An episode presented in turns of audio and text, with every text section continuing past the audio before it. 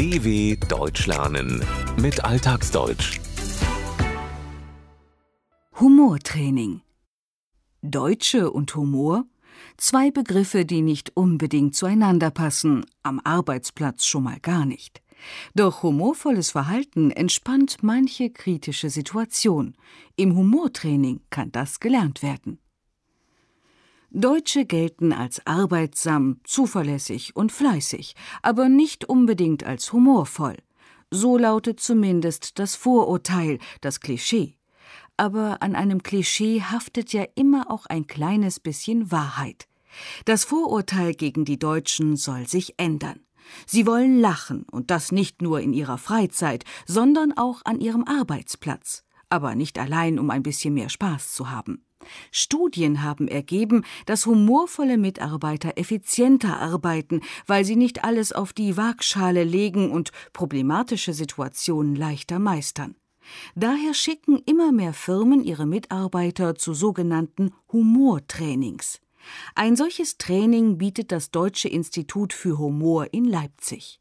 Zum Auftakt eines Kurses dürfen die Teilnehmerinnen und Teilnehmer zunächst auswählen, worüber sie lachen wollen. Wir möchten jetzt von Ihnen eine kurze Einführung. Dürfen Sie sich aussuchen, ob Sie eine Vorliebe nehmen oder eine Macke? Ja, ich bin so hektisch, dass schon Buddha angerufen hat, gesagt hat, mach mal langsam. Erstmal kreativen Müll produzieren, die Trainerin schlägt vor, dass sich jeder eine Vorliebe heraussucht, etwas, was er oder sie besonders gerne mag, beziehungsweise eine Macke, eine Eigenart, die anderen etwas seltsam vorkommt. Und dann soll jeder loslegen und kreativen Müll produzieren, sich überlegen, wie er oder sie sich über sich selbst lustig machen könnte. Kaum gesagt fangen die Teilnehmer auch schon an. Die beiden Trainerinnen geben eigene Beispiele. Sie agieren wie früher die Narren am Hofe von Fürsten und Königen. Wir führen uns als Trainer mal gerne als Hofnarren ein, also weniger als Lehrer, sondern als zwei, die gut unterhalten, die inspirieren, die neugierig machen, die genauer drauf gucken, die man einen Spiegel vorhalten. Die 17 Teilnehmerinnen und Teilnehmer lassen sich hier in entspannter Runde im kleinen Seminarraum eines Leipziger Hotels sehr gern einen Spiegel vorhalten. Wie verhält man sich eigentlich als Arzt, Pädagogin oder Abteilungsleiter eines Großunternehmens? Um das zu erfahren, sind die meisten extra angereist, vom Tegernsee, aus Bonn, Hamburg und Berlin. Zum Beispiel der 47-jährige Ralf, der sich auf humorvolle Art so vorstellt. Projektmanager bei einem großen deutschen Unternehmen für individuelle Briefmarken. Individuelle Briefmarken. Im Alltag scheint er ein lustiger Typ zu sein, dieser Ralf, denn er arbeitet bei der Deutschen Post, die unter anderem Briefmarken verkauft. Aber wie sieht es in seinem Berufsleben aus? Es ist mit Sicherheit da noch ein hoher Optimierungsbedarf. Würde ich jetzt nicht auf Briefmarkenunternehmen beziehen, sondern auf alle großen Unternehmen, dass es alles sehr strukturiert abläuft und dass an der einen oder anderen Stelle, glaube ich, auch mit Humor Arbeitsergebnisse optimiert werden können, weil es einfach lockerer aus den Leuten rauskommt. Ralf stellt fest, dass es nicht nur bei der Deutschen Post, sondern in allen großen Unternehmen nicht sehr humorvoll zugeht, dass da noch viel Optimierungsbedarf besteht, Dinge verbessert werden können. Denn kommt etwas lockerer aus Leuten raus, wird etwas humorvoll gesagt, werde manche Kritik nicht unbedingt als Kritik verstanden. Wie war deine Frage? Kann ich humorvoller mit Kritik umgehen? Indem du deine Kleidung änderst. Also immer schön entspannt bleiben, spontan und mit Humor auf verfahrene oder angespannte Situationen reagieren, im besten Fall mit einem kleinen Witz und feiner Ironie. All das sollen die Teilnehmer hier im Seminar lernen. Nicht theoretisch, sondern spielerisch im Praxistest. Die bunte Gruppe hat sichtlich und unüberhörbar Spaß am Rollenspiel. Aufmerksam beobachten die beiden Trainerinnen das lustige Treiben.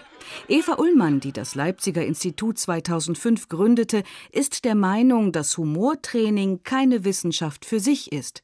Sie hat das Institut aus einem bestimmten Grund ins Leben gerufen. Es braucht das Deutsche Institut für Humor nicht zwingend. Also das habe ich nicht aus einer Notwendigkeit gegründet, weil es zu wenig Humor gibt, sondern einfach aus der Faszination an Humor mit einer gewissen Seriosität. Also was mich schnell interessiert hat, ist Humor in ernsten Situationen. Wie hoch darf die Dosis sein? Die Dosis macht das Gift. Wichtig für Eva Ullmann war also die Paarung von Humor und Ernsthaftigkeit, Seriosität. Entsprechende Studien des amerikanischen Psychologen Stephen R. Schmidt untermauern das. Er hat herausgefunden, dass sich zum Beispiel Schüler im Unterricht einen Sachverhalt leichter merken, wenn er mit einem Witz verbunden wird. Aber wie bei einem Medikament macht es die Dosis, die einzelne Menge. Denn würde der gesamte Unterricht aus Witzen bestehen, käme es zu einer Überdosis. Der Sachverhalt würde nicht mehr ernst genommen und die Schüler würden sich nichts merken. Aber wie viel Humor am Arbeitsplatz ist gesund, wann ist er angebracht und wo hört der Spaß auf? Gerade in Deutschland kommt es da öfter zu Missverständnissen, meint Teilnehmerin Roswitha aus Gmund am Tegernsee. In Großbritannien, das als Mutterland des feinen Humors und des Spielens mit Wörtern gilt, sei das anders. Dort sei Humor am Arbeitsplatz gang und gäbe, üblich. Ich bezeichne mich als sehr humorvoll. Ich war in erster Ehe in England verheiratet und da war dieser englische Humor mit diesen vielen Wortspielen, den habe ich sehr geliebt.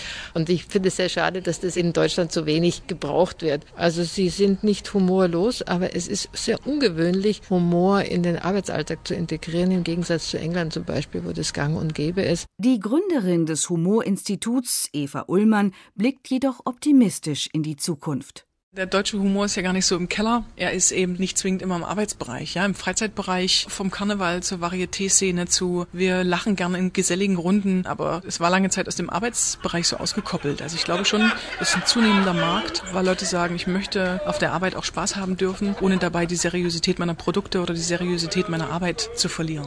Ullmann findet, dass die Deutschen ja gar nicht so humorlos sind, der Humor nicht im Keller, der tiefsten Stelle im Haus ist.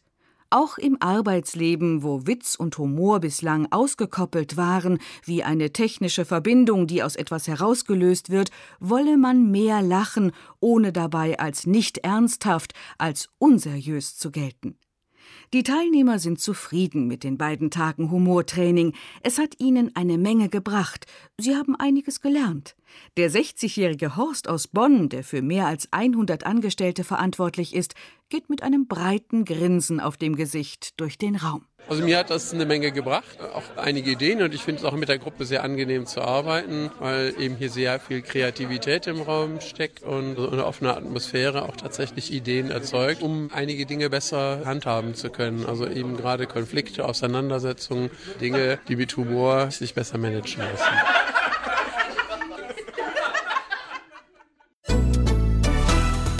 dw.com/alltagsdeutsch